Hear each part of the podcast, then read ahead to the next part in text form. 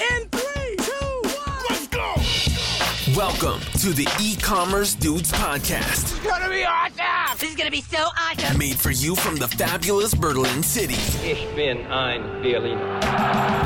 Listen to the future of e-commerce, I love the sound of that. artificial intelligence, This is the future? latest tech trends, So dope. and deep business insights. It's, it's everything I need.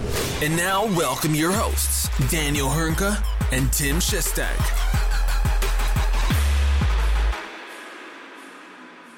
Hallo und herzlich willkommen zu einer neuen Folge bei den E-Commerce Dudes. Es ist Montag, der 24. Februar 2023. Mein Name ist Daniel Hünke und auch heute wieder mit dabei. Es ist mir eine Riesenfreude, endlich mal wieder mit Tim Chessy Shestak eine neue Folge aufnehmen zu dürfen. Hallo Chessy, wie geht's dir? Hallo Daniel, mir geht's wunderbar. Das Wetter spielt auch mit heute wieder mal tatsächlich, also zumindest ein bisschen, bisschen Sonnenstrahlen scheinen raus. Ähm, soweit geht's mir gut, viel zu tun, viel Arbeit. Aber, aber, aber, wenn wir schon bei der Arbeit sind, wem sage ich das eigentlich? Ja, ich schätze mal, seit dem letzten Podcast bei uns sind auch wiederum einige Wochen vergangen. Und da hat sich bei dir auf persönlicher Ebene ja scheinbar einiges getan. Overdose, wissen wir ja schon seit längerem, ist nicht mehr oder operiert nicht mehr in Europa. Jetzt bist du woanders. Erzähl doch mal, was ist da eigentlich die letzten Wochen passiert? Du hast es auch groß auf LinkedIn verkündet. Was hatte damit auf sich? Ja, tatsächlich. Also bis letzte Woche hat ja in mir hat's ja gegrummelt, ne? Ähm, gar nicht böse, sondern einfach dieses, da muss was raus, denn äh, ich bin jetzt schon seit äh, ja gut Ende März äh, bin ich jetzt bei Strix, ähm, Agentur, die ursprünglich aus Polen stammt, letztes Jahr mit einer äh, in den Niederlanden sehr bekannten Agentur Shopworks zusammengemerged ist. Äh, das ist jetzt Strix Niederlande. Und im März hat man in Deutschland äh, die Agentur Webweit äh, vereinnahmt, reingemerged, besser gesagt. Ähm, und ja, ich darf da jetzt genau in diesem äh, Getümmel mit reinspringen. Äh, ist sup- eine super spannende Zeit, ähm, denn ja, es ist durchaus, äh, wie man sich vorstellen kann, wenn da gerade so ein paar Mercher gelaufen sind, dann ist das eine sehr spannende Zeit, weil sich viele erstmal finden müssen, formen müssen und so weiter und so fort. Für mich natürlich, ich darf jetzt einfach mal 200 Namen lernen und so weiter und so fort, äh, was ja meine riesengroße Stärke ist mit Namen. Ne? Ähm, das ist äh, gar nicht so einfach. Und ja, letzte Woche habe ich es dann endlich, war es dann endlich soweit und ich konnte es äh, verkünden, dass dem jetzt so ist. Und es war cool. Also es war endlich mal, was heißt endlich mal wieder, es war ziemlich cool gewesen, da ähm, die ganzen Reaktionen zu bekommen und zu hören und so weiter und so fort. Sehr viele neugierige Nachfragen äh, und so weiter und so fort. Von daher ist cool und ähm, jetzt ist es endlich offiziell und jetzt geht es auch Schritt für Schritt nach vorne auch für mich dabei. Ähm, ich kümmere mich um äh, vornehmlichst mein Herzensthema, um es mal vielleicht so auch ein bisschen auszudrücken. Ne? Ich meine, man kennt mich hier auch durch den Podcast äh, sehr stark in der Richtung, dass ich sehr viel Wert auf, darauf lege, dass ähm, äh, ein Shop-Projekt wichtig ist, aber es ist nicht das Einzige, was zählt. Ähm, und gerade diese sogenannten Growth-Themen, ähm, äh, also all die Themen, die in Anführungsstrichen dann kommen, wenn ein Shop live gegangen ist, äh, die äh, verantworte ich jetzt bei Strix und ähm, freue mich da auf eine ziemlich coole Zeit. Ähm, und es macht auf jeden Fall ziemlich viel Spaß, weil die Kollegen sehr, sehr offen dafür sind, sehr neugierig auch in der Richtung und so weiter und so fort. Also von daher wird cool. Danke dir. Ja, also ich meine, das, das hat ja zumindest auf LinkedIn für ein kleines Aufsehen gesorgt. Äh, der Netzwerk ist ja auch nicht klein, wie man weiß, und dementsprechend Glückwunsch auch von meiner Seite. Ein paar. Kollegen, paar Kollegen bei Strix, die sind ein bisschen aus dem Häuschen gefallen. Ähm, ich wurde intern, das was total falsch ist, ja, aber äh, Grüße gehen an Boris, äh, äh, der mich da intern als äh, E-Commerce-Influencer angekündigt hat und das konnte halt keiner so wirklich greifen, ne? Bis dann jetzt letzte Woche. Ich sehe mich zwar alles andere als ein E-Commerce-Influencer, ne? aber, aber ähm, da kamen auf jeden Fall auch von intern ein paar äh, Nachrichten, dass ich, äh, dass ich alleine mehr Reichweite erziele als äh, alle äh, firmeneigenen Accounts auf Social Media zusammen und so weiter und so fort. Also von daher, ja, ich sag mal so, ich habe die Hausarbeiten gemacht. Ne? Du, hast, denke ich, auf jeden Fall noch, noch einiges an Arbeit vor dir. Ja, gerade bei Strix. Aber, aber das gehört natürlich dazu, ist eine gewisse Herausforderung. Und ich bin sehr gespannt, ich bin sehr gespannt. Ich wünsche dir ganz viel Erfolg und. Strix natürlich auch. Und dementsprechend würde ich meinen, weil wir haben hier eigentlich, ich weiß gar nicht, wie lange es her ist, dass wir nicht Es war März, Podcast zwei, Mitte zwei, drei, vier Wochen Ja. ist es schon her, ja, aufgrund äh, der, der zeitlichen Thematiken konnten wir keinen aufnehmen. Dementsprechend ist natürlich in den letzten Wochen auch viel angefallen. Ja, viel zum Thema künstliche Intelligenz, was uns die letzten Wochen auch viel mehr beschäftigt hat, weil dich die Entwicklungen so stark und so schnell vorantreiben.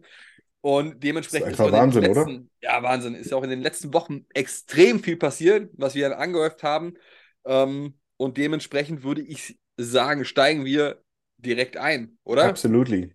Dann lass uns mal einsteigen in den Podcast mit dem Hauptthema unserer Seite. Ähm, und zwar hat Zalando ein Fashion Assistant angekündigt, basierend auf ChatGPT. Also du hast ja wahnsinnig viele Möglichkeiten mit ChatGPT irgendetwas zu bauen, ja. Und Zalando hat sich dazu entschieden, einen Fashion Assistant zu integrieren in ihren Shop, der ab, ja, irgendwann jetzt im Frühling veröffentlicht werden soll, zumindest für eine kleine Kundschaft, um das Ganze mal zu testen in der Beta-Version. Und dahingehend natürlich super interessant, weil du diesem Fashion Assistant natürlich ganz andere Fragen stellen kannst, als jetzt der allgemeinen Shopsuche, wo du vielleicht nach einem spezifischen Produkt suchst. Dahingehend super interessant, dass du quasi eine Frage stellen kannst. Hey, pass auf, lieber Assistant, zeige mir doch bitte passende Kleidung für eine Hochzeit in Griechenland auf der Insel XYZ zur Sommerzeit.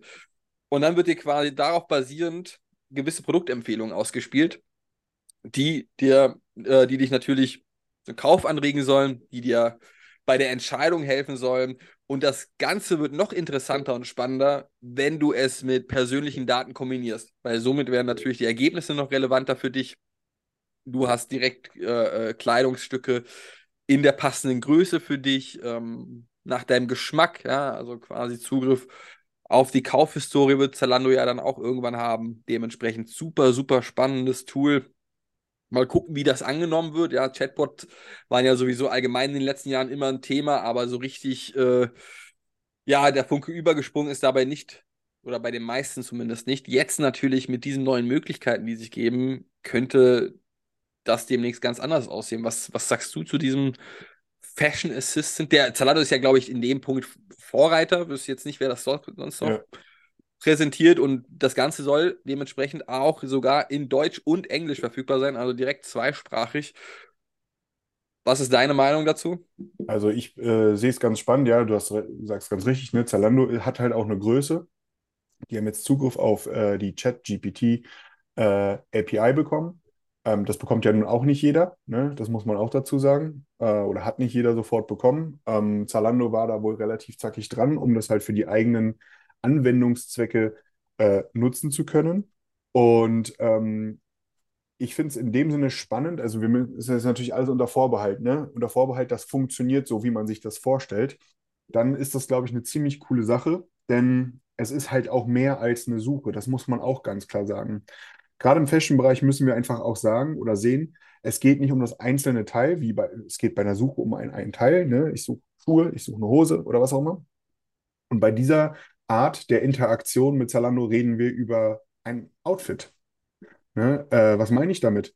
Ich, hattest das Beispiel gebrannt, äh, gebrannt, gebrannt, gebracht ähm, mit äh, hier, ne, so, äh, im Juli da oder im Sommer irgendwo auf Griechenland, äh, Insel, was kann ich anziehen oder so, zu irgendeinem Anlass oder so, ne?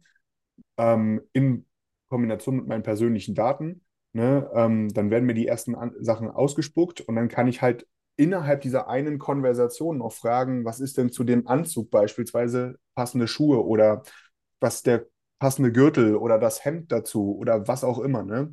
Oder das Einstecktuch und so weiter und so fort. Ne? Also äh, es ist im Grunde so, wir sind jetzt vermutlich unter Vorbehalt ne, an dem Punkt, wo wir das allererste Mal an einen wirklichen Berater kommen, so wie man sich das in so einem, ähm, wie man sich das eher noch im klassischen, äh, hochpreisigen Premium-Fashion-Einzelhandel vorstellt. Ne? Man geht irgendwo hin und hat dort wirklich jemanden zu stehen, der sagt, hier, hör mal zu, äh, Daniel, du mit deiner Wampe da vorne, ne? Du brauchst dann eine Nummer größer und der Gürtel, der passt dazu und, und so weiter und so fort. Ne? Daniel, für dich haben wir nichts in unserem Shop. Ja. nix passt für dich. Ja. Das, das, das, du bist einfach zu groß. Ja. Und deine Wampe ist einfach zu groß. Dementsprechend kannst du hier nicht einkaufen. Das, Also das ich wird bei dir bin mal wahrscheinlich gespannt, wie ich mit meiner Schuhgröße, ob ich da den Fashion äh, Assistant denn zum, zum, zum Aufgeben bringe. Ich habe ja so das Gefühl, das wird so passieren, aber das werden wir dann sehen.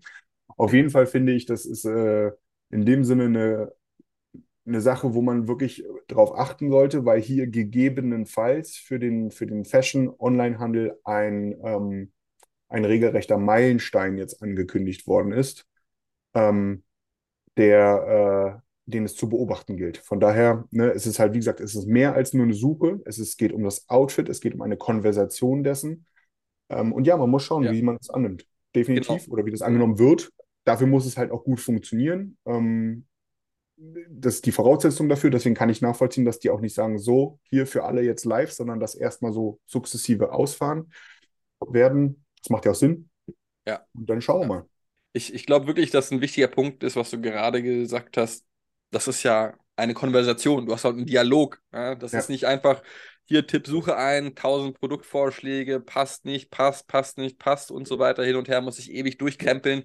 Und du kannst quasi diesen Dialog kontinuierlich fortführen. Auf Basis der initialen Ergebnisse bekommst du dann weitere Empfehlungen ausgespielt oder du möchtest eventuell ähm, ähm, ähm, nur die Schuhe austauschen von dem Ergebnis, weil Genau. die Anzughose passt und so weiter. Ne? Das ist natürlich echt Wahnsinn, was sich da an Möglichkeiten bietet.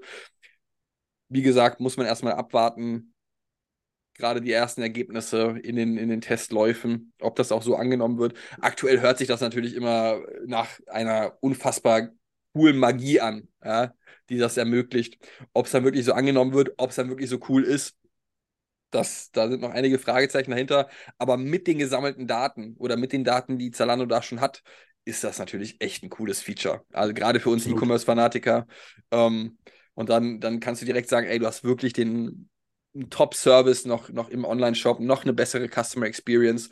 Und das ist ja auch ein Punkt, wo man zunächst sagt, das kann eigentlich nur ein Mensch abbilden. Ja, klar, auch, auch der Chatbot oder, oder der Fashion Assistant kann mit Sicherheit nicht alles abbilden, wie es ein Mensch kann in der Beratung. Aber ich denke, wir sind noch schon mal ein deutliches Stück weiter, als wir vor einem halben Jahr dann noch waren. Ja, da gab es ja Voll. ganz einfache, in Anführungszeichen einfache Chatbots. Dementsprechend mal gucken, was da in drei, vier Monaten kommt. Vielleicht bist du oder ich ja sogar in der Testgruppe mit drin. Ich weiß gar nicht, ob das äh, gewürfelt wird oder äh, dediziert ausgewählt wird. Liebes Zalando-Team, falls jemand zuhören sollte, ich bin Zalando Ja. Plus-Mitglied. Ja. Ich hätte Ja, gerne ja. Zugriff vor Tim. Aber, aber, aber, aber bist du nicht auch unter den Top 1% der About You-Shopper? Das ist ja auch schwierig, ne? Aber vielleicht gewinnen sie dich damit zurück. Man weiß es nicht. Ne? Ich war ja nie weg, das ist ja das Problem. Alles klar, dann würde ich mal sagen, Haken an den Fashion Assistant. Wir haben echt noch einiges vor uns und möchten eigentlich keinen Zwei-Stunden-Podcast daraus machen heute. Nächster Punkt, Shopsysteme. Und das ist auch schon wieder ein paar Wochen her. Nichtsdestotrotz, gerade weil wir eine ja, gewisse Zeit nicht aufnehmen konnten, wollen wir euch das nicht verheimlichen. Von der Suche bis zum Checkout Shopify und Google vertiefen die Zusammenarbeit Richtig. im Handel. Was, was ist da passiert, Daniel? Was, was haben die vertiebt da? Also wie man, ich meine, wer unserem Podcast hier folgt, der weiß äh, oder der hat schon häufiger gehört, dass gerade äh, Google und Shopify eine ziemlich äh, enge Relationship miteinander haben. Ähm, es gibt im Shopify-Universum die sogenannte Google App, die von Shopify angeboten wird. Das geht äh, maßgeblich natürlich um das Thema Google Shopping, aber auch die YouTube-Integration läuft darüber und so weiter und so fort. Und wir haben, glaube ich, das letzte Mal haben wir, glaube ich, darüber gesprochen, als die Winteredition hier von Shopify vorgestellt wurde. Da war auch ein ganz essentieller Teil mit der äh, mit äh, Shop Pay, also der nativen Zahlart ähm, äh, von Shopify äh, oder der eigenen Zahl von Shopify, ein Payment Service. Ähm, und so wie es jetzt äh, aussieht oder so wie es jetzt angekündigt wurde, ähm, geht es jetzt darum, dass äh, Google eben selbst, bezieht sich erstmal noch nur auf die USA, aber es ist wohl eine Frage der Zeit, angeblich, ne, dass ähm, äh, der gesamte Checkout-Prozess in Zukunft auch äh, über Google, also ich, ich google etwas, sehe ein Produkt, sage, geil, will ich haben, drücke auf Kaufen. Ich verlasse Google gar nicht mehr ähm, und äh, lande, äh, lande eben nicht mehr in einem Online-Shop. Ne? Ähm, und die Neuigkeit hier ist, dass Shop Pay als Zahlart angewendet werden kann. Ähm, sozusagen, äh, das bedeutet, ich kann mich mit meinem Shopify-Account, den ich dann da habe, äh, den, den kann ich nutzen, äh, um, um, um da meiner Zahlungsart, in dem Fall ist es meistens eine Telefonnummer, ne, äh, dass ich auf meine Zahlungsdaten zurückgreifen kann, dass ich alles in meiner Shop-App drin habe, äh, als User, also als Käufer und so weiter und so fort. Hm, also was, was bieten Google und äh, Shopify an? Eine ziemlich nahtlose User Experience oder Customer Experience in dem Falle, ähm, wo der Käufer Google gar nicht mehr verlässt ähm, oder verlassen muss, sondern dort den gesamten Checkout inklusive sogar der Shopify Zahlungsarten ähm, in Google abbilden kann. Das ist mal, um es mal dezent auszudrücken, eine sehr enge Kooperation. Ja, man merkt ja auch gerade bei dem Thema Kooperation sind ja Shopify und, und Google sich nicht neu. Ja, wir haben mal damals auch über das Thema YouTube-Integration gesprochen. Da kam das ja auch mit der Kooperation zwischen Shopify und, und Google zustande. Und dementsprechend ist das auch wieder so ein Thema, wo ich denke, super wertvoll, ja, super wertvoll, sowas anzubieten. Gerade das Thema Google Checkout, Google E-Commerce, dazu haben wir später noch etwas. Ähm, wenn wir, wenn wir weiter über das Thema KI sprechen. Aber denke auch, dass das eine wertvolle Integration ist oder Kooperation ja. für beide Seiten. Okay, wir preschen hier voran, wir preschen hier voran. ja, wir haben halt heute einige Themen, ne? Ja, es sind noch, glaube ich, acht Themen oder so offen. Dementsprechend, das ist jetzt so eine kleine News. Machen wir einen kleinen Haken dran, wollten euch das aber einfach nicht vorenthalten. So, Jetzt kommen wir wieder zum eigentlichen, ja, Konzern, zum eigentlichen Unternehmen, was diese ganze KI-Geschichte ein bisschen nach vorne getrieben hat. Ja, also neben OpenAI ganz offensichtlich Microsoft. Und Microsoft hat ein Produkt, bietet ein Produkt kostenlos an für Unternehmen, speziell E-Commerce-Händler, das nennt sich Microsoft Clarity. Ähm, der ein oder andere kennt das vielleicht schon. Der ein oder andere kennt vielleicht auch ein Pendant dazu namens Hotjar, womit man quasi Webanalysen durchführen kann. Ja, also du hast quasi oder kannst es implementieren auf deiner Seite und kannst dann auf Basis dieser Implementation wertvolle Daten herausziehen, wo klicken Nutzer besonders häufig hin, wo klicken Nutzer hin und es passiert nichts, obwohl dort erwartungsgemäß etwas passieren sollte. Ein Link zum Beispiel sollte funktionieren, aber da ist gar keiner vorhanden. Oder du kannst hier Videoaufnahmen zeigen, natürlich alles anonymisiert, ja, Videoaufnahmen zeigen, wie sich ein Nutzer auf deiner Website verhält, wo klickt er hin, wie lange bleibt er darauf, was liest er sich durch, wann scrollt er, wie tief scrollt er, all das kannst du quasi ähm, über Clarity oder Hotjar oder andere äh, Lösungen lösen. Hm. Und dementsprechend kann man sich denken, Mensch, das ist ganz schön viel Arbeit. Ja, also wahnsinnig viel Arbeit, das tagtäglich zu analysieren, zu prüfen, wo sind eventuell Fehler, die aufkommen, wo könnte ich etwas optimieren, wo müsste ich einen Button einbauen, wo müsste ich was auch immer einbauen, damit der Kunde sich auf meiner Website oder innerhalb meines Online-Shops besser zurechtfindet und ich dahingehend auch die Customer Experience optimieren kann. So, und jetzt kommt wieder Copilot bzw. Generative AI ins Spiel, Du kannst nämlich aktuell neu dazugekommen oder wird sukzessive jetzt integriert in, dieses, äh, in diese Softwarelösung Microsoft Clarity ähm, Fragen stellen. Ja? Beispielsweise, wie war denn meine Performance meines Online-Shops in den letzten sieben Tagen? Oder fasse mir doch mal bitte, und das finde ich persönlich super wertvoll, fasse mir doch mal bitte die, ähm, die Quintessenz dieser Videoaufnahme von diesen Nutzern zusammen. Wo ist etwas passiert, wo ist etwas nicht passiert? Ähm, sag doch mal, was, was laut deiner Meinung die, die wertvollen Insights von dieser Aufnahme sind. Das bedeutet, ich kann mir eigentlich sparen, jedes Video komplett anzugucken, mir die Highlights vielleicht äh, anzugucken, sondern ich habe direkt die Zusammenfassung. Man muss natürlich validieren, wie gut ist das jetzt in der ersten Iteration, aber es spart natürlich enorm viel Zeit für Mitarbeiter und die sich dann um wichtigere Dinge, Themen, äh, äh, Dinge kümmern können, als sich jetzt ein Online-Video von der Website anzugucken, wie da ein Nutzer sich zehn Minuten durchgeklickt hat. Ja, also super cooles Tool und du merkst jetzt eigentlich einfach, wie Microsoft überall OpenAI bzw. ChatGPT in ihren Produkten, in ihren Lösungen integrieren möchte. Ja, und jetzt gilt es natürlich festzustellen, bieten die auch den Mehrwert, wie man es verspricht. Ja, ist das, sind das sinnvolle Empfehlungen, die dort ausgespuckt werden? Oder dauert das noch ein bisschen, bis dort sinnvolle Lösungen hervorkommen? Aber schon alleine, dass du einfach dieses Feature integriert hast, ja, ist so ein USP für das Produkt an sich, beziehungsweise für die gesamte Microsoft-Produktpalette. Um, ähm, und das Coole ist eigentlich am Microsoft Clarity, dass es zudem noch kostenlos ist. Also du kannst selber einfach das Ganze hinterlegen, konfigurieren und dann austesten, sind denn die Empfehlungen nach deinen äh, Vorstellungen entsprechend oder sagst du lieber, Mensch, nee, das ist doch nicht so cool, ähm, dauert noch ein bisschen.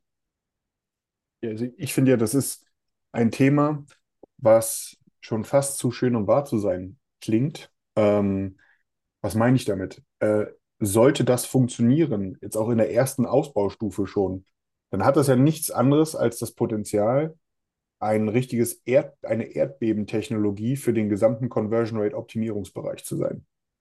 Was meine ich damit? Ähm, ich weiß nicht, Tim, wie du das siehst, aber wie viele Mittelständler haben ein eigenes Data-Team und so weiter? Ja? Jetzt, jetzt, mal, jetzt mal ganz blöde gefragt. Ich habe es bis jetzt bei den wenigsten gesehen.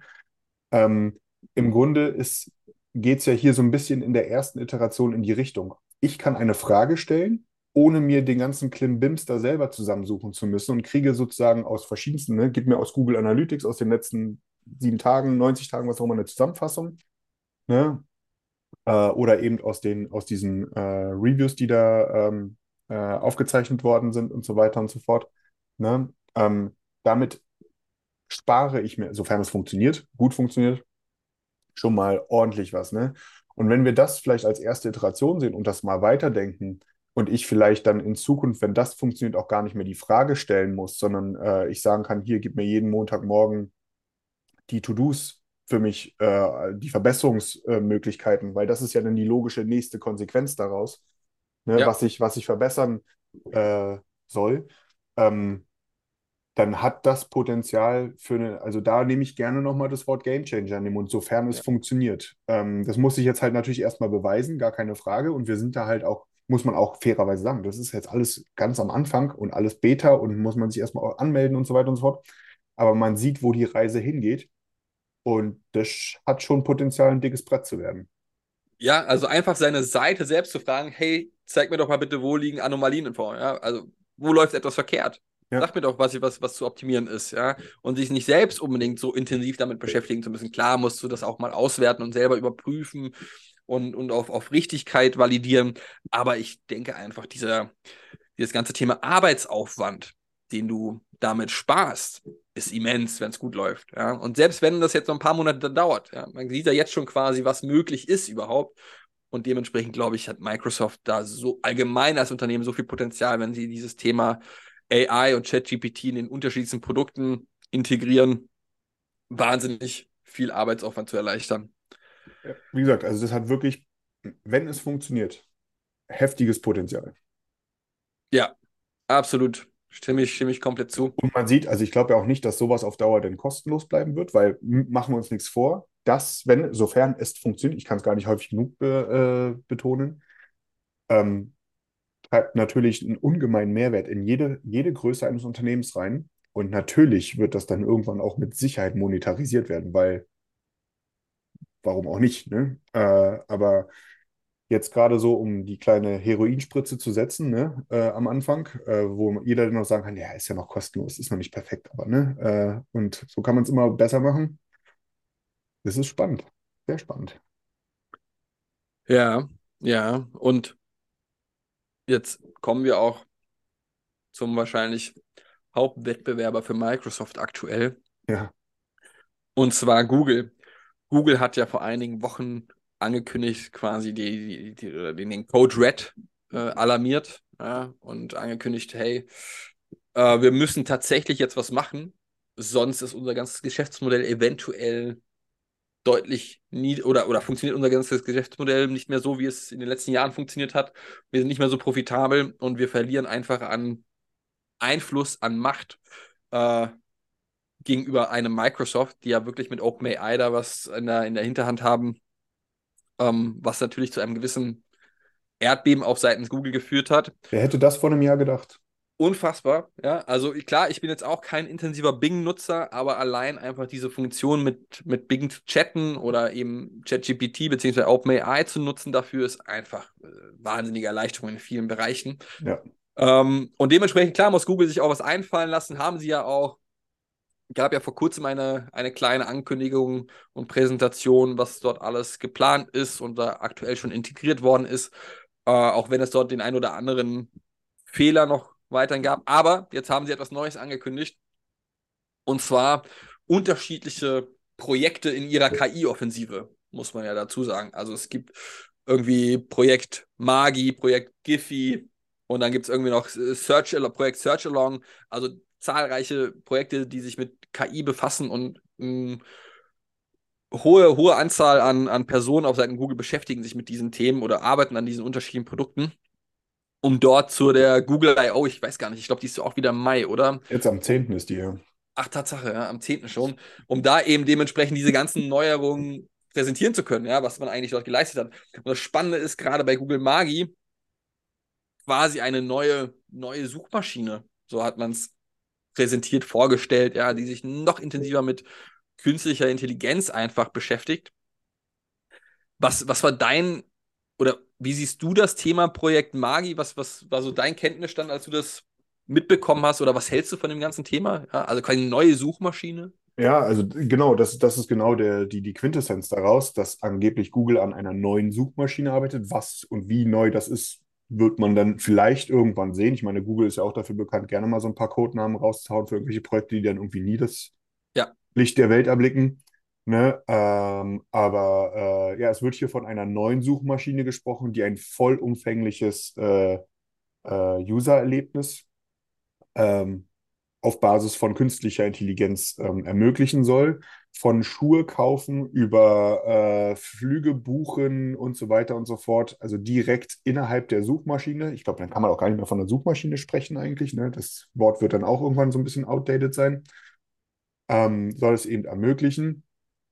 Ähm, ist eine Ansage, ähm, lässt auf jeden Fall auch einige Fragen aufkommen im Sinne von, äh, gerade wenn es um das Thema Content geht. Ne? Äh, ich glaube, das ist auch eines der dicksten Dinge aktuell. Ne? Ähm, warum sollte ich Content produzieren, der dann von ne, BART oder äh, GPT da genutzt wird ähm, und aber keiner mehr auf meine Seite kommt? Ne? Jetzt mal ganz vereinfacht ausgedrückt. Ne? Ähm, ich glaube, das ist noch ein ganz, ganz dickes, ein dicker Elefant, der da im Raum steht. Ja. Ähm, aber ja, das ist also alleine die Aussage, man arbeitet an einer neuen Suchmaschine und das ist nicht irgendein Popel-Anbieter, sondern das ist halt Google, der das sozusagen von sich gibt, dann ist das, dann, dann lässt das natürlich aufhorchen, um es mal so auszudrücken. Und welche, wir können halt auch nur minimal, also vielleicht ist das so ein bisschen, was wir anfangs hatten, ne, mit Google ähm, und der, der, der Google-App für Shopify. Ne, ähm, würde, ich würde jetzt daraus mal entnehmen, ne, äh, auf Seiten Shopify scheint man da gerüstet zu sein für den Punkt, wenn Google mit Magi rausgeht, dann geht das. Ne? Dann, dann kann ich das machen, ähm, weil eben anscheinend ja alles in dieser neuen Suchmaschine sich abspielen soll. Ähm, ob das cool ist oder nicht, sei einfach mal dahingestellt jetzt, ne? Aber ähm, ja, ja. muss man also mal schauen. Ich, ich bin auch selber gespannt, wie das Ganze aussehen wird in Zukunft. Ja, letztendlich, zum einen arbeitet man an dieser neuen Suchmaschine. Ähm, wie das Ganze aussehen wird, steht noch in den Sternen. Auf der anderen Seite werden natürlich auch weiterhin KI-Features in die bestehende Suchmaschine integriert. Äh, daran wird parallel auch gearbeitet, beziehungsweise natürlich auch hier in den unterschiedlichsten Produkten von Google soll künstliche Intelligenz integriert werden. So ähnlich wie das auch bei, bei Microsoft ist. Und es ist natürlich auch super spannend zu sehen, ja, dass zukünftig scheinbar auch Transaktionen über Google laufen ja. sollen. Ja, also was bedeutet das für einen Händler? Ein weiterer Kanal, ein weiterer Vertriebskanal. Und natürlich muss man auch hier gucken, dass man nicht alles in Richtung Google spielt, beziehungsweise dass man auch hier zukünftig weiterhin diversifiziert, nicht alles über Google laufen macht, so natürlich, wie wir das auch immer gesagt haben, zu den unterschiedlichsten Marktplätzen, sodass man sich nicht in eine Abhängigkeit begibt. Aber es ist natürlich super interessant und eine coole Möglichkeit, ja, gerade für, für, für, für die unterschiedlichen E-Commerce-Händler das zu nutzen. Dann auch dieses Project Giphy. Ja, letztendlich, wenn du eine Bildanfrage hast und es kommen keine passenden Bilder, ja, und es werden nicht die richtigen Bilder ausgespuckt, können darüber einfach Bilder generiert werden. Ja. Nach deinen Vorstellungen. Das ist ja auch krass. Ja? Also, wenn man. Kann man sich irgendwie man noch gar nicht richtig vorstellen, ne? Absolut, ja. Dann kannst du dir dort eigentlich dein eigenes Bild basteln, wie du es haben möchtest. Und letztendlich auch dieses Thema Search Along, ähm, bei dem du beispielsweise, wenn du, oder ist quasi eine, eine Browser-Extension, und wenn du zum Beispiel auf einer Hotelseite bei einem Hotel bist, auf booking.com, ja, dann kannst du über diese Extension direkt fragen, hey, zeige mir doch auch gleichzeitig, keine Ahnung, Ausflugsorte oder Touri-Möglichkeiten an diesem Ort an, wo ich hingehen könnte, Mhm. etc. pp. Also, und das ist ja nur ein, ein Teil von den unterschiedlichsten Optionen, die dort noch geboten werden. Ähm, bin mal gespannt, wie, wie das Ganze auf der Google I.O. präsentiert wird. Ich glaube, das ist ja wirklich äh, Ist spannend Eine- dieses Jahr. Man weiß einfach, Ja. ich glaube, Google war noch nie so oder schon lange nicht mehr so unter Druck, was Krasses abzuliefern, so wie in diesem Jahr. Ja, ja, absolut. Also ich glaube, dieses Jahr wird es nicht einfach nur um die ein Pixel bessere Kamera gehen, sondern echt um viel mehr. Und wenn da auf dieser riesengroßen Hausmesse etwas schief läuft, naja, wir hatten das ja schon mal, dass quasi etwas leichtes schief gelaufen ist bei der Präsentation und zack ist der Aktienkurs eingebrochen um ein paar Millionchen. Ja, Wenn das mal auch ein reicht. bisschen mehr, oder? Ich glaube, ein paar Milliardchen, ja. Ist schon Wahnsinn, was das jetzt für Auswirkungen hat. Und aktuell sehe ich zumindest so, wie es kommuniziert wird, so wie es integriert wird, so wie sie sukzessive voranschreiten, Microsoft sogar einen Ticken weiter vorne, wobei Ja. man natürlich sagen muss, äh, das kann sich im, im, im Zuge eines Tages auch wieder in Googles Richtung bewegen. Ja, Ja, auf jeden Fall. Ne? Das ist aktuell so, so schnell gegangen. Und ich meine, vielleicht ist das auch ein guter Übergang zum, zum nächsten Thema, was wir haben. Ähm, und zur nächsten News. Denn es gibt ja vor allem das eine große Unternehmen, äh, das da relativ ähm, ja, leise gewesen ist zuletzt ähm, und jetzt aber aufgewacht äh, zu sein scheint, nämlich äh, niemand Geringeres als Amazon. Was ist denn da passiert? Ja, also natürlich will, will Amazon sich dies nicht nehmen lassen. Und eigentlich muss man ja schon sagen, wirklich, wirklich merkwürdig die letzten Jahre. Du kämpfst da mit deinem Alexa, du kämpfst da mit deinem Google Home, dass sie in irgendeiner Art und Weise verstehen, welche Musik du abspielen möchtest, ja. Und jetzt auf einmal wird oder kommt zum Vorschein, was für Potenziale eigentlich alles in diesen Unternehmen steckt, was eigentlich dort alles schon, schon, schon möglich ist. Und jetzt natürlich etwas verspätet auf die Party aufgetaucht ist Amazon, beziehungsweise AWS hat äh, Amazon Bedrock vorgestellt, was eben auch genau solche Möglichkeiten bieten soll, wie es ein Google macht, ja, also beispielsweise Textgenerierung etc. pp. Ist allerdings jetzt im Gegensatz zu ähm, ähm, einem Google Bard oder einem äh, ChatGPT oder Microsoft Bing mit der Integration von ChatGPT nicht allgemein für die Öffentlichkeit zugänglich, sondern du musst zum einen Kunde sein und aktuell ist es auch so, dass du quasi Business-Anwendung, ne? Muss man sagen. Genau, dass du äh, auch, auch einer der zu den Enterprise-Kunden gehören musst, damit du eben diese KI-Produkte von einem Amazon nutzen kannst. Äh, aber ich, ich weiß gar nicht, hast du schon mal gehört, wie gut das funktioniert, ob das quasi direkter Wettbewerb ist oder ob das noch ein bisschen rudimentär läuft und, und noch gar nicht so weit ausgereift ist? Also was sie bis jetzt, ähm, also ich finde das in dem Sinne spannend, äh, dass sie, also da gibt es ein paar, sie haben es im Grunde in, in, in sechs ähm, Produktcluster zusammengefasst. Das ist einmal Text Generation, Chatbots, Search, Text Summarization, Image Generation und Personalization. Ich glaube, bei den Themen Search und Personalisierung, also Suchen Personalisierung, ich glaube, da, da mache ich mir keine Sorgen. Also das ist halt Amazon, ne? Ähm, das können sie. Was kann ich damit machen? Ne? Ich kann das per API anzapfen und könnte mir eben auf Basis der Technologie von Amazon ähm, eine eigene Suche und äh, eine eigene Personalisierungsengine äh, aufbauen. Ne? Die mehr oder weniger komplett ich äh, unter meinen, also mehr oder weniger, ne, äh, unter meinen Fuchteln habe. Wie jetzt deren Chatbots Funktionalität aussieht. Also könnte ich mit dem Amazon Chatbot Gedöns, ja, könnte ich mir dort einen Fashion Assistant la Zalando bauen. Das kann ich nicht beurteilen. Und das, ich glaube, genau das, da werden sie sich beweisen müssen, weil ChatGPT hat einfach einen Standard gesetzt. Das muss man auch ganz klar sagen. Da gibt sich keiner mehr mit was darunter zufrieden, weil jeder Mensch hat das jetzt kennengelernt und ähm, da äh, muss man, also das, das ist jetzt einfach die, die, die Messlatte, ne? Von daher bin ich mal gespannt, wie das äh, sich entwickeln wird, äh, ob Amazon da mitspielen kann, mitreden kann, äh, weil abgesehen von dieser Ankündigung habe ich bis jetzt auch relativ wenig danach ähm, davon gehört, offen gesagt. Weiß nicht, hast du da noch was anderes mitbekommen danach? Tatsächlich nein, habe ich auch nichts Neues mitbekommen. Ja. Also von daher ähm, muss man mal sehen. Ähm, es ist halt auch, es, ne, man darf es halt nicht vergessen, es ist halt Amazon. Das ist halt auch ein Riesenunternehmen, die einfach eine, Amazon ist, wenn nicht sogar der größte oder einer der größten Cloud-Dienstanbieter. Man muss, ne, also ich, es war mir sowieso ein Rätsel, wieso die so lange ruhig gewesen sind. Also ich kann mir ja nicht vorstellen, dass die das Thema so verpennt haben. Überhaupt nicht. Ich kann es mir einfach nicht vorstellen.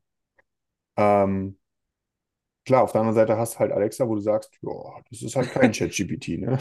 Ja, aber das hast du eigentlich auch bei Google Home. Ja, voll, natürlich. Also, Also- der Google Assistant ist genauso ein Murks im Vergleich äh, ne, zu einem ChatGPT. Ähm, also, ja, muss man mal schauen. Ich finde es halt in dem Sinne spannend, ne? Da ist halt halt, ähm, äh, da ist was, ja, was man eben über AWS ähm, nutzen kann, was APIs zur Verfügung stellt und so weiter und so fort, sodass man diese Modelle entweder trainieren kann oder sofort implementieren kann. Ähm, muss sich aber zeigen, in, inwieweit das auch für den, für den Commerce äh, wirklich cool ist oder nicht cool ist. Vielleicht ist es ja auch so, ne? Es kann ja auch sein, dass sich da vielleicht neue äh, SaaS-Services drum bilden, die das dann sozusagen vor, vorintegrieren, sagen, keine Ahnung, Tim, lass uns hier mal eine Recommendation Engine bauen mit Suche, ja, äh, wir hängen uns da an AWS ran, das ist unser Service, den kaufen wir uns da sozusagen ein, kleben unser Logo vorne dran und sagen hier, und wir bauen hier die Shopify-Integration. Dann wären wir zwar nicht die Ersten mit, aber wir könnten es jetzt in der Theorie genauso machen. Ja. Ja, muss man mal schauen. So, jetzt sind wir fast am Ende zum Thema AI. Aber einen, einen haben wir noch, bevor wir mit den anderen Themen, Social Commerce und den allgemeinen Themen weitermachen. Dot Digital. Dot Digital, ja, hat auch etwas herausgebracht in puncto AI. Vielleicht, Daniel, sagst du noch einmal ganz kurz, wer und was ist Dot Digital und was haben sie dort in puncto AI veröffentlicht? Sehr gerne. Ähm, Dot Digital, hier und da mal ein Thema auch schon bei uns hier im Podcast gewesen. Ähm, aus UK stammendes Unternehmen zum Thema Marketing-Automatisierung und äh, haben sich schon seit längerer Zeit äh, in Richtung marketingorientierte CDP, also Customer Data Plattform, weiterentwickelt, gehören da meiner Meinung nach auch zu den richtig guten. Ähm, sind leider in Deutschland ein bisschen, naja, mehr schlecht als recht unterwegs. Ähm, ich, ich, jetzt mal unter uns, nur unter uns beiden, Tim, ja, äh, ich finde, das ist Imasus und cool. Äh, Wow! absolut. Äh, und man hat jetzt hier Winston AI, wie gesagt, britisches Unternehmen, ne? Da, da passt irgendwie Winston AI, passt ganz hervorragend äh, so als, als, als Name. Ähm, man hat hier im Grunde eine GPT-Integration äh, äh, geschrieben, um direkt aus dem äh, Digital Backend heraus ähm, äh, wie sagt man ja, Tipps zu bekommen, ne? Im Sinne von mach mal das besser, mach mal das anders. Äh, wenn du da zum Beispiel deine E-Mails zusammenklebst oder deine, deine, deine Flows äh, zusammenbastelst und so weiter und so fort, dann gibt es dort Empfehlungen, wie man das machen sollte. Ähm, du musst auch nicht mehr jeden Text von alleine schreiben, sondern das kannst du eben direkt aus dem, aus dem, aus dem Backend heraus machen.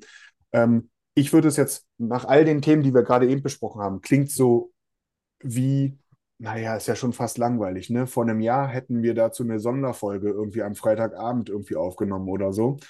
Ähm, ich finde einfach, es zeigt hier an der Stelle die krasse Evolution, die sich in den letzten Monaten nach der Revolution ChatGPT einfach äh, abgespielt haben. Ne?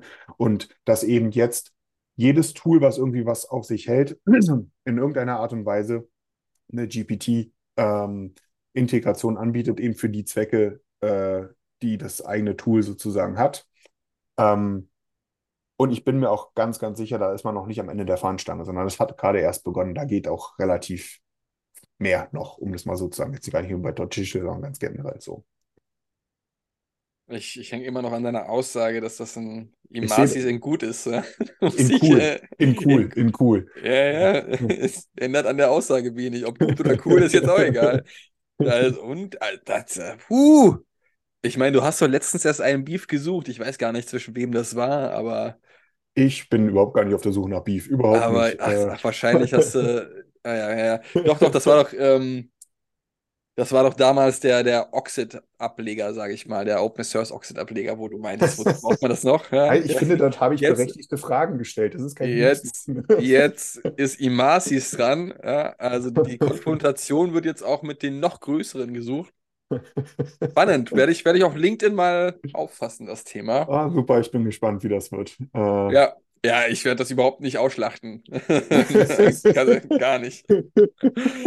Okay, gut. Machen wir weiter. Haken an. KI hatten wir jetzt auch zu Genüge in den letzten vier, fünf Themen. Dementsprechend schwappen wir rüber. Social Commerce. So. Ähm, was haben wir da festgestellt? Beziehungsweise, haben, was heißt wir festgestellt, aber es gab auf onlinemarketing.de einen Beitrag, in dem es hieß, dass man quasi 160.000 Posts analysiert hat und darauf basierend gemerkt hat, hey, Unternehmen ähm, lassen unfassbar viel Potenzial gerade im Punkto Social Commerce liegen. Ja? Das ist Ja. basierend auf dem Unternehmen Agora Pulse und dementsprechend scheinen Unternehmen nicht die richtigen Formate zu nutzen, nicht die richtigen sozialen Kanäle zu nutzen, oder was heißt richtig, aber nicht die, die aktuell am gefragtesten sind, am meisten Interaktion ausliefern. Stichwort Reels oder gerade bei TikTok, diese gesamten Kurzvideos sind ja ein Riesenthema aktuell. Was heißt aktuell? Schon seit Monaten super gefragt. Diese, diese kurzen Videos, die schnell und einfach verdaulich sind, ähm, lässt man quasi Riesenpotenzial liegen in diesen ganzen Bereichen und fokussiert sich immer noch auf etwas, ja, veralterte Strukturen, ja, verlässt sich immer noch auf ein Facebook mit zahlreichen Bildposts zum Beispiel auf Facebook, statt sich zu diesen neuen sozialen Netzwerken und den neuen Formaten zu fokussieren. Wobei man natürlich auch sagen muss, ja, so ein Reel ist nicht einfach mal schnell gemacht oder so ein TikTok. Das muss natürlich auch passen, das muss zur Zielgruppe passen, das muss entertaining sein und nicht unbedingt ausschließlich so ein, so ein verkaufsförderndes Video sein, ausschließlich, ja, sondern Leute gucken ja TikToks und Reels, weil sie entertained werden möchten. Ja. Und das muss ein Unternehmen eben auf dem Schirm haben. Die ticken ganz anders, als wenn ich jetzt einfach nur ein äh, Instagram-Bild poste, in dem jemand zu sehen ist und ich direkt die, die, die äh, Produkte darauf verlinke. Ja, das ist ja überhaupt nicht so entertaining, wie es so in TikTok ist. Also die Möglichkeiten, die sich da bieten, sind immer noch immens. Die Potenziale, die noch nicht ausgeschöpft werden, sind immer noch immens. Aber natürlich ist es nicht mehr ganz so bequem und ganz so einfach, damit die Leute zu begeistern. Was sagst du dazu?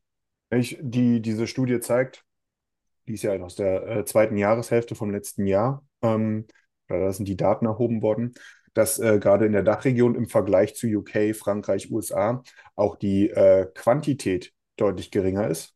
Ne? Also die Anzahl der Postings ist weniger. Hm, Daraus lässt sich ja eine Ableitung schließen. Ähm, am- äh, dreiste ich mir jetzt einfach mal, ne? dass das Thema Social Commerce in dem Sinne noch nicht den Stellenwert hat, noch nicht die und somit auch die äh, Potenziale nicht ausgeschöpft werden, die das, die dieses Medium in, sein, in all seiner Fülle, du hast es gerade erwähnt gehabt, ne, in den unterschiedlichen Typen, so, Social Networks und so weiter und so fort, dass das überhaupt noch nicht äh, ansatzweise so ausgenutzt wird, äh, wie es ausgenutzt werden könnte. Ich weiß nicht, wie es dir geht. Viele Unternehmen, die mich kriegen, sind äh, neue auf Social Media ausgelegte D2C-Unternehmen. Von anderen Unternehmen bekomme ich relativ wenig nur mit. Äh, also, Ja. ne, also ich, das ist eine rein subjektive Empfindung meinerseits, aber der Mittelstand ist in vielerlei Hinsicht entweder gar nicht oder nicht gut vertreten, um es mal vielleicht so auszudrücken. Ne, ähm, so eine großen wie jetzt so ein Bosch mit so einer Like a Bosch-Kampagne oder so, das kommt, das ist natürlich cool, ne? Das, das entertaint auch und so weiter und so fort. Ich weiß nicht, ob du das mal gesehen hast. Ähm, aber äh, viele sind da einfach noch nicht da und ich merke es auch aus meinem vom eigenen beruflichen Hintergrund, dass das Thema durchaus noch sehr, sehr, sehr viel Potenzial nach oben hat. Und wir haben jetzt zum ersten Mal das, dafür auch Zahlen. So muss man auch einfach mal sehen. Ne? Ähm, UK ist da weiter voraus, die Niederlande ist da weiter voraus, die USA sind da weiter voraus. Oh Wunder, oh Wunder. Ähm, da geht noch was. Mit Sicherheit. Mit Sicherheit. Gut, dann machen wir weiter. Nächstes Thema zum, zum Punkt Social Media. Und TikTok hat uns ja auch in den letzten Wochen und Monaten intensiver beschäftigt und immer beschäftigt, primär wenn es um die USA ging. Ja? Und jetzt war ja letztens erst vor kurzem die Anhörung des TikTok-CEOs USA vor dem Kongress, in dem ja mal gute, mal weniger gute Fragen an ihn gerichtet worden sind. Mal sinnvolle, mal weniger sinnvolle. äh, aber nichtsdestotrotz ist das natürlich ein soziales Medium, was sehr, ja, polarisiert gefühlt in den USA und aktuell sogar quasi in Montana, also im US-Bundesstaat Montana, kurz vor einem Verbot steht. Also, dass man dich TikTok demnächst nicht mehr dort runterladen können soll. Ähm, ist natürlich noch nicht ganz durch das ganze Thema, ist natürlich auch sehr zwiegespalten, wie man damit umgeht. Und aktuell ist es sogar schon so, dass man auf, äh, na, wie sagt man, Regierungshandys ja, oder Handys, die zu offiziellen Behörden gehören, TikTok gar nicht installieren darf. Jetzt soll das Ganze ausgeweitet werden in Richtung, keiner darf mehr in Montana das Ganze nutzen. Und das wird dementsprechend auch geahndet und bestraft. Aber, aber natürlich lässt sich ein TikTok das nicht so nehmen und tut natürlich alles Menschenmögliche oder Unternehmensmögliche, was man machen kann um diesem Verbot vorzugreifen, sodass das gar nicht in Kraft tritt. Und ein TikTok wird da mit Sicherheit auch seine Möglichkeiten haben ähm, und die, die, das, das nötige Kleingeld mit Sicherheit auch, um dem Ganzen möglichst viel Gegendruck zu erstellen. Ja, also man hat ja auch gemerkt, kurz vor, dem, vor der Anhörung auf dem Kongress, wie häufig betont wurde, wie viele Unternehmen eigentlich auf TikTok präsent sind, wie viele ja. Nutzer eigentlich auf TikTok präsent sind. Und wie schlimm es doch eigentlich wäre, wenn diese Unternehmen nicht diesen Kanal nutzen könnten, um ihr Unternehmen am Laufen zu halten. Ja, ist natürlich clever gemacht und, und man hat auch erkannt, was der Hintergrund dahingehend ist. Aber nichtsdestotrotz, in Montana zumindest, auch wenn die, äh, wenn die Stimmen ungefähr 50-50, also ein bisschen mehr für das Verbot von TikTok äh, gestimmt haben, äh, ist das dennoch ein Thema. Mal gucken, wie sich das wie sich das auswirkt, auch auf den Rest der USA. Ja, also, ich wollte gerade sagen, das ist ja auch eine Bundesangelegenheit, ne? Und so bei auch der politischen Zuspitzung des äh, ja, potenziellen Konfliktes, ne, der sich da zwischen den USA und China immer weiter ja gefühlt anbahnt, wird TikTok einfach zu einem Politikum. Oder ist, es ist bereits längst ein Politikum, um das mal so auszudrücken. Ähm, was ja auch nicht vor Europa halt macht. Ne? Auch hier gibt es ernsthafte Bestrebungen, auch auf, der, auf Ebene der Europäischen Union ähm, TikTok äh, gegebenenfalls zu schließen. Ähm, ich glaube, je, je mehr dieser Konflikt anschwelt da mit China, desto eher kommen wir in Richtung einem Verbot äh, in den USA, auch auf Bundesebene und damit in den gesamten USA. Ähm, das wird ein hartes Ding. Ich glaube, da sitzt so ein Mark Zuckerberg jetzt dann irgendwo um die Ecke ne, und reibt sich die Hände, äh, so nach dem Motto, haha, ich bin das kleinere Übel. Ne? Und der ähm, partizipiert natürlich, dann würde davon maßgeblich partizipieren. Aber schauen wir mal. Also es ist, äh, es ist, es ist ein hartes Ding, weil gerade auch ja in den USA, aber auch hier in Europa mittlerweile ja schon äh, die Userzahlen auf TikTok höher sind als zum Beispiel auf Instagram. Mhm. Ja, äh, also wir reden hier über wirklich einen absolut signifikanten äh, Social-Media-Kanal, der am Pranger steht und wir werden das weiter beobachten. Ja, das wäre echt, echt krass, wenn das verboten wird. Ja, letztendlich, ja. also ich kann durchaus nachvollziehen, dass man nicht die, die Daten mit, äh, mit China teilen möchte. Ja, mit Sicherheit. Da gibt es ja auch dieses Project Texas von TikTok ins Leben gerufen, damit das eben nicht mehr in Richtung China wandert oder damit die Daten nicht in Richtung China wandern. Aber man muss natürlich auch dazu sagen, also die amerikanischen Konzerne und sozialen Medien haben sich in puncto Datenschutz auch nicht mit Ruhm bekleckert, auch wenn das jetzt nichts mit, äh, mit der Übergabe von Daten an China zu tun hat. Aber da äh, hat man mit Sicherheit auch noch einiges an Aufholbedarf auf der eigenen Seite. Das ist wohl wahr, ja. So, dann machen wir direkt weiter mit unserem nächsten Thema. Da wirst du wahrscheinlich richtig viel weiterhelfen können, weil du bist ja quasi LinkedIn-Influencer, wie ich gehört habe, ja. Und laut einer Umfrage ja, wünschen sich 94% mehr Kooperationen im Influencer-Game.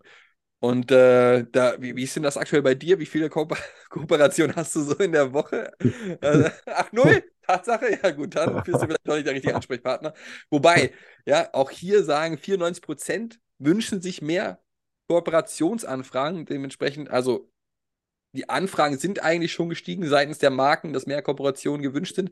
Aber aus Sicht von unterschiedlichsten Influencern, beziehungsweise auf Basis des, der Auswirkungen von Hype Auditor ähm, wünschen sich immer noch 94% mehr Kooperationsanfragen und ganze 68% gehen sogar aktiv auf die Suche nach Kooperationspartnerinnen. Also letztendlich haben die Unternehmen. Ein Schrei nach Hilfe.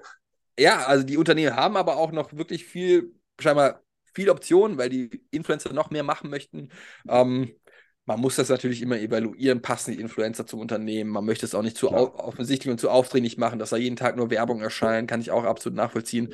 Aber da ist anscheinend auch wohl Bedarf und tatsächlich wollen die Influencer noch mehr machen. Jetzt wäre natürlich die Frage, ach ja, du hast ja keine Null, äh, du hast ja keine, keine Kooperation, dementsprechend verdienst du damit auch nichts, sonst hätte ich dich jetzt gefragt, was du so im Schnitt pro Post verdienst. Ja, ich, Aber, noch, ich noch nichts. Äh, ja. Aber ich finde das, ich finde das in dem Sinne spannend, weil ähm, ja durchaus dieses ganze Thema eine gewisse Mystifizierung besitzt, ne? Äh, Im Sinne von, ja, das, man muss eine ganz große Marke sein, so, keine Ahnung, hier so ein Chanel, um dann bei den Kardashians irgendwie äh, da irgendwie äh, gezeigt zu werden oder so. Äh, das mag auch sein. Ähm, hier geht es aber in dieser Studie auch darum, dass äh, einfach es ein, einen riesen Anteil an, an Influencern gibt, die, und da wird man bereits, also Leute, die sich auch als sowas bezeichnen, die mehr als 1000 Follower auf welchem Kanal auch immer haben. Ne?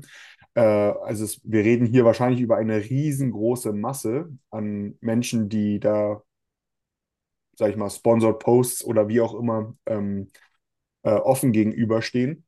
Und äh, dass man eben dort alles andere als ähm, Unsummen zahlen muss, Ne? Also die, die, die häufigste Art äh, der, der, ist weniger so ein Affiliate-Ding oder so bis dato, sondern es ist wirklich so ein Pay-per-Post. Und einfach äh, der Standardpreis äh, oder der Durchschnittspreis ähm, äh, bei 57,2 Prozent aller Influencer liegt irgendwo zwischen 0 und 100 Dollar pro Post. Das ist ja nun wahrlich kein Vermögen. Überhaupt nicht sogar. Ne? Klar, da kriegst du halt kein Kardashian für, ne? Äh, aber ähm, ich, ich, bin mir, ich bin fest davon überzeugt, dass viele, auch hier wieder, äh, komme ich auf den Mittelstand zurück, das so nicht auf dem Schirm haben, dass es dort so viele gibt, zum einen, die gerne machen wollen würden. Ja, du hast auch vollkommen recht, die muss man natürlich evaluieren, passt das zur Marke etc. etc. Ne? Aber zum einen, dass es dort so viele gibt und zum zweiten, dass das eben auch keine Unsummen kostet. Ne? Oder kosten ja. muss, um es mal vielleicht so auszudrücken gerade das Thema Mikroinfluencer ist ja in den letzten Monaten und Jahren ja. immer mehr zum Vordergrund gerückt, ja, dass du quasi äh, zwar Accounts, Instagram-Accounts zum Beispiel, mit etwas kleinen Followerzahlen nutzt, anstatt die ganz großen Accounts mit äh, zig, hunderttausend Followern. Und warum? Weil es vermutlich auch zum Teil einfach glaubwürdiger ist. Ja, bei großen Influencern ja. weißt du einfach, wow, der bekommt wahrscheinlich auch direkt eine Menge Geld dafür. Der macht das in der Regel nicht einfach so, weil er das Produkt cool findet, sondern bekommt dafür auch eine gewisse Bezahlung. Und bei bei Mikro-Influencern bzw. Nano-Influencern weißt du, okay, das ist vielleicht sogar der Freund, den kennt man, ja, das ist ein Kollege, der kennt man, der hat jetzt hier äh, ein tolles Produkt beworben und dementsprechend ist eben die Bezahlung eher bei 0 bis 100 Dollar. Ja. Bei, bei großen Accounts ist, ist klar keine Frage, dass sie nicht für 0 bis 100 Dollar ihre Reichweite da quasi ja. verschenken. Ja. Aber da sieht man mal, was eigentlich auch möglich ist und dass das nicht bedeutet, nur weil man mit ein paar Mikro-Influencern äh, zusammenarbeitet, direkt Unmengen an Geld ausgeben muss. Ja, viele geben sich natürlich auch für, für kostenlose Produkte äh, oder, oder machen das Ganze schon für, für die Zusendung von kostenlosen Produkten und es muss gar keine Ja. Bezahlung mehr gemacht werden oder vielleicht auch per Affiliate, also auf Provisionsbasis, je nach Verkauf wird abgerechnet, auch eine Möglichkeit. Äh, Ich glaube, da muss einfach jeder seinen Mittelweg finden oder jeder individuell mit, dem, mit, den, mit den Influencerinnen und Influencern mal ins Gespräch kommen. Potenzial Und einfach und mal machen. sind da. Ja, einfach mal machen. Ist ein, Ja. gutes, ist ein guter Punkt. Gut. So, jetzt, also, fast, fast haben wir es geschafft, Freunde. Ja, noch ein paar Minütchen. äh, aber wir haben noch zwei, zwei coole, wichtige, oder was heißt coole? Cool ist jetzt vielleicht das falsche Wort, aber zwei wichtige Themen. Und zwar Punkt 1. Klarna führt ein ja, Preisvergleichstool ein. Mhm. Und, und Klarna ist ja jetzt mittlerweile deutlich mehr geworden, aktuell als ein reines Bezahlsystem. Ja, ist quasi auch irgendwo Shopping-Inspirations-App, muss man schon dazu sagen. Auch wenn die in den letzten Jahren oder in den letzten Monaten die ein oder andere Herausforderung zu bewältigen hatten, gerade das Thema auch Kündigung. Ich glaube, 10% der Mitarbeit oder der Belegschaft musste auch gegangen werden seitens Klarna. Aber sie arbeiten an neuen Produkten, unter anderem diesem Preisvergleichstool, wo Nutzer direkt sehen können, okay, was sind die unterschiedlichen Preise von unterschiedlichen Anbietern, können unterschiedlichste Filter innerhalb der App nutzen, ja, zum Beispiel auf Basis Versand, Kundenbewertungen, ähm, ähm, ähm, ähm, sind die, gibt es, gibt es Geschäfte in der Nähe, die das Produkt anbieten oder ganze, ganz einfach Basic-Filter wie Farben und Größen etc. pp. Und das hat Klarna jetzt, ich weiß gar nicht, haben die schon veröffentlicht oder kommt das noch da? Nee, Ist schon da, seit, Ist seit, sogar schon an, da. seit Anfang April auch in Deutschland über die App, Ah ja, also als End-User. Und ähm, ich finde ja, ähm, der, der clevere Move an der Nummer ist ja, wenn man das jetzt mal mit so Platzhirschen wie so einem Idealo oder so vergleicht, ne? Klarna kommt jetzt, wie du schon gesagt hast, aus der Payment-Ecke. Bedeutet, äh, ich bin ja da mit meinem Klarna-Account drin und Klarna war ja immer schon so ein bisschen anders, hat ja immer schon mehr Daten gezogen, war, glaube ich, ich würde auch sagen, eigentlich ähm, neben PayPal einer der ganz wenigen Payment-Dienstleister, die eine Marke um sich herum schaffen konnten. Bedeutet, ich habe dort einen Account, ich habe dort meine Kreditkarte hinterlegt oder was auch immer. Ne? Ähm, und das ist ja der, der clevere Move dabei. Ich habe das jetzt in meiner App, ich habe jetzt auch einen Preisvergleich drin mit all den Features, die halt so einen Preisvergleich irgendwie cool machen. Und kann das ganze Ding direkt auch darüber bezahlen. Kriegt eine Rechnung, die ist da drin. Ne? Also es ist so ein One-Stop-Shop ähm, Feature eigentlich, was da jetzt draus geschaffen wurde. Ähm, und ich bin mal gespannt, wie sich das entwickelt, aber äh, an sich ist die Idee, die finde ich ziemlich smart.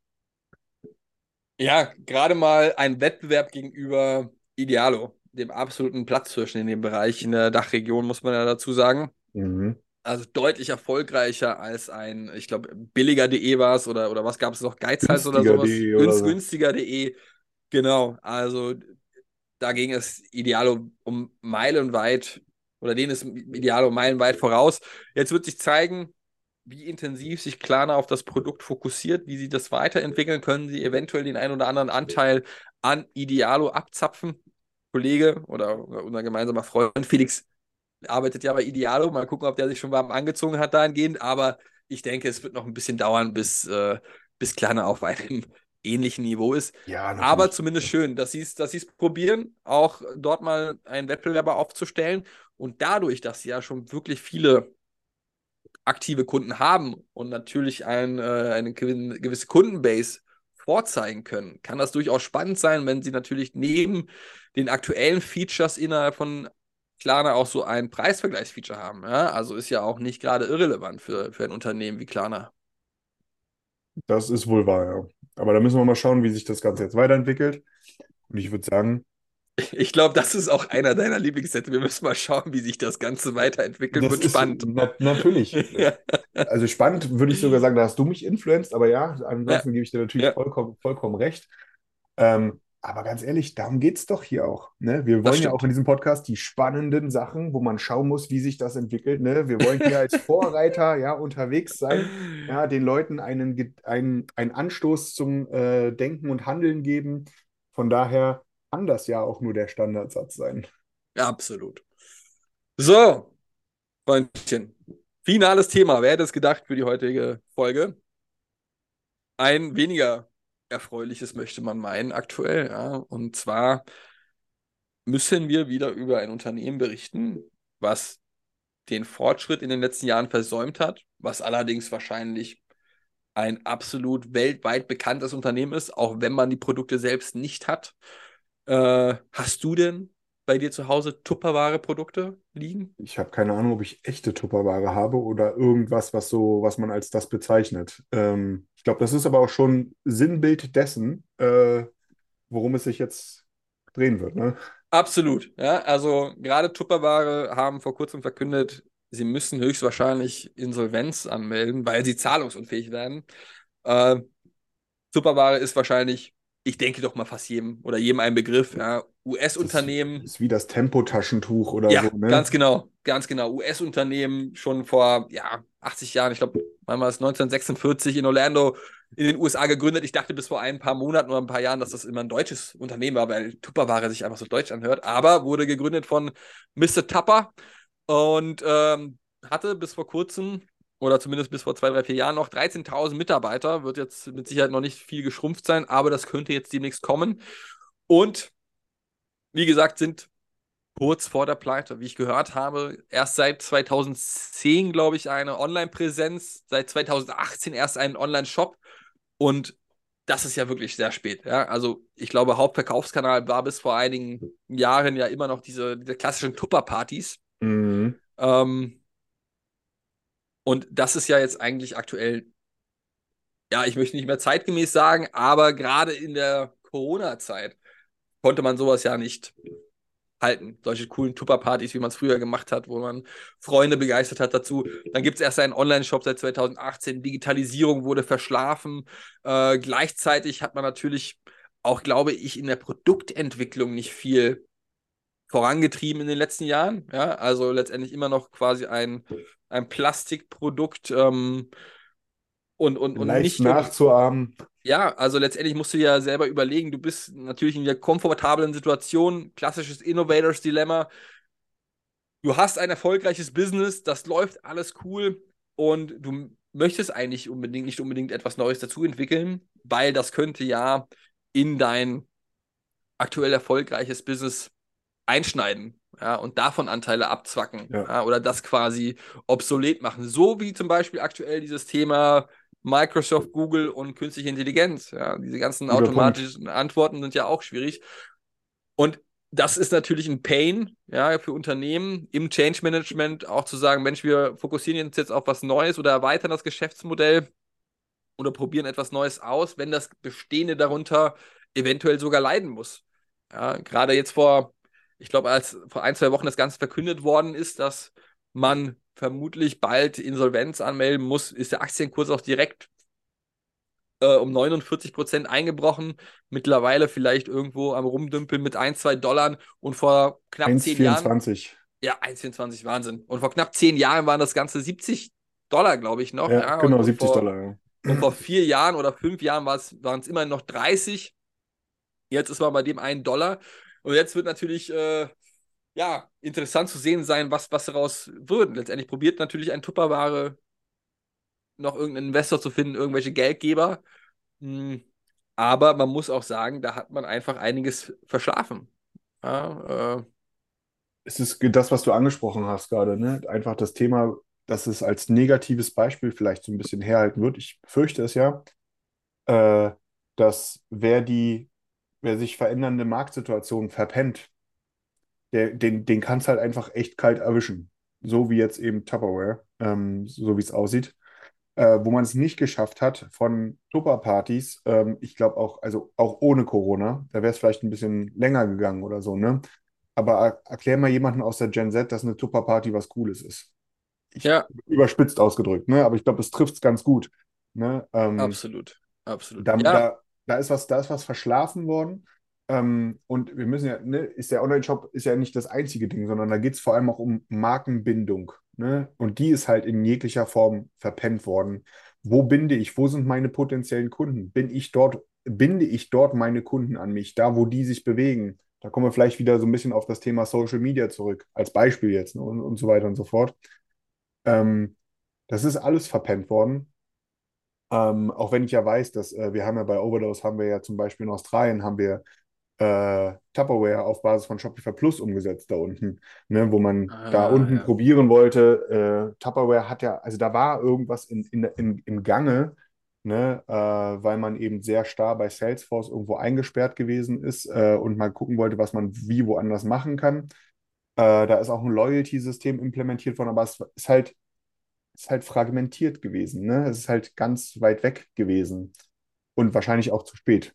Und das wollte ich gerade sagen. Zu, zu spät sehr wahrscheinlich. Ne? Ja. Also man, wenn man sich überlegt, einfach, ist ja nicht das einzige Unternehmen, dem das passiert ist. Ja, wenn man auch mal guckt, Netflix, ja, da haben vor 20 Jahren zahlreiche Unternehmen dieses ganze Thema Streaming verpennt. Ja? Und, und Netflix hat sich einfach weiterentwickelt, auch wenn es diesen DVD-Verleih, weil das DVD-Verleih-Business einfach äh, damit obsolet gemacht hat, weil man das jetzt streamen konnte. Oder äh, wie es aktuell mit, mit, mit E-Autos ist, ja? was deutsche Autobauer extrem verpennt haben. Hm. Und, und ein Tesla da vorangeprescht ist. Also da gibt es ja zahlreiche Beispiele und Tupperware gehört auch dazu, wobei bei Tupperware ist natürlich die Brand super interessant, muss man sagen. Ne? Die, die, die kennt jeder, die lebt jeder. Und ich habe letztens in einem anderen Podcast eine ganz coole Prediction gehört von, ähm, ich glaube, der Podcast war The Best One Yet. Und letztendlich wäre ja auch die Möglichkeit, dass Amazon sich so eine Marke einfach schnappt, das auf ihren Amazon Basics packt, ja, auf ihre Amazon Basics Produkte und somit lebt die. Tupperware weiter als Brand und Amazon Digitalisierung, die können das zumindest, äh, haben das auch schon einige Jahre gemacht. Und das wäre natürlich eine, eine, eine krasse Möglichkeit. Kann man jetzt für ein Schnäppchen kaufen. Mit. Sicherheit. Mit Sicherheit. Mal gucken, was dabei rumkommt. Alles klar. Ich glaube, das war auch unser letztes Thema, Daniel. Das war's für heute. Ich glaube, das war jetzt ja auch wirklich, also wir haben jetzt einfach die letzten Wochen aufgeholt, ne? Oder versucht aufzuholen, einen guten, guten Rundown hier abgelegt oder hingelegt. Ähm, von daher, es war mir mal wieder eine Ehre, äh, Mr. Shazzy, äh, äh, mit dir einen Podcast aufnehmen zu dürfen und freue mich aufs nächste Mal. Ja, war mir auch eine Ehre. Vielen Dank fürs Zuhören. Lasst uns fünf Sterne da, bitte, bitte, bitte. Äh, der Daniel möchte unbedingt, dass ihr uns positiv bewertet, damit er sein LinkedIn-Influencer-Game weiter nach vorne treiben kann. Und das tut sich besser mit, äh, mit fünf Sternen. So Dementsprechend sieht's aus. würde uns Du- das extrem freuen. Ich Du hast das euch, Game anscheinend auch verstanden. ja, siehst du, ich wünsche euch einen guten Start in die Woche und wir hören uns sehr wahrscheinlich nächste Woche wieder. Alles klar, bis dann. Ciao. Ciao.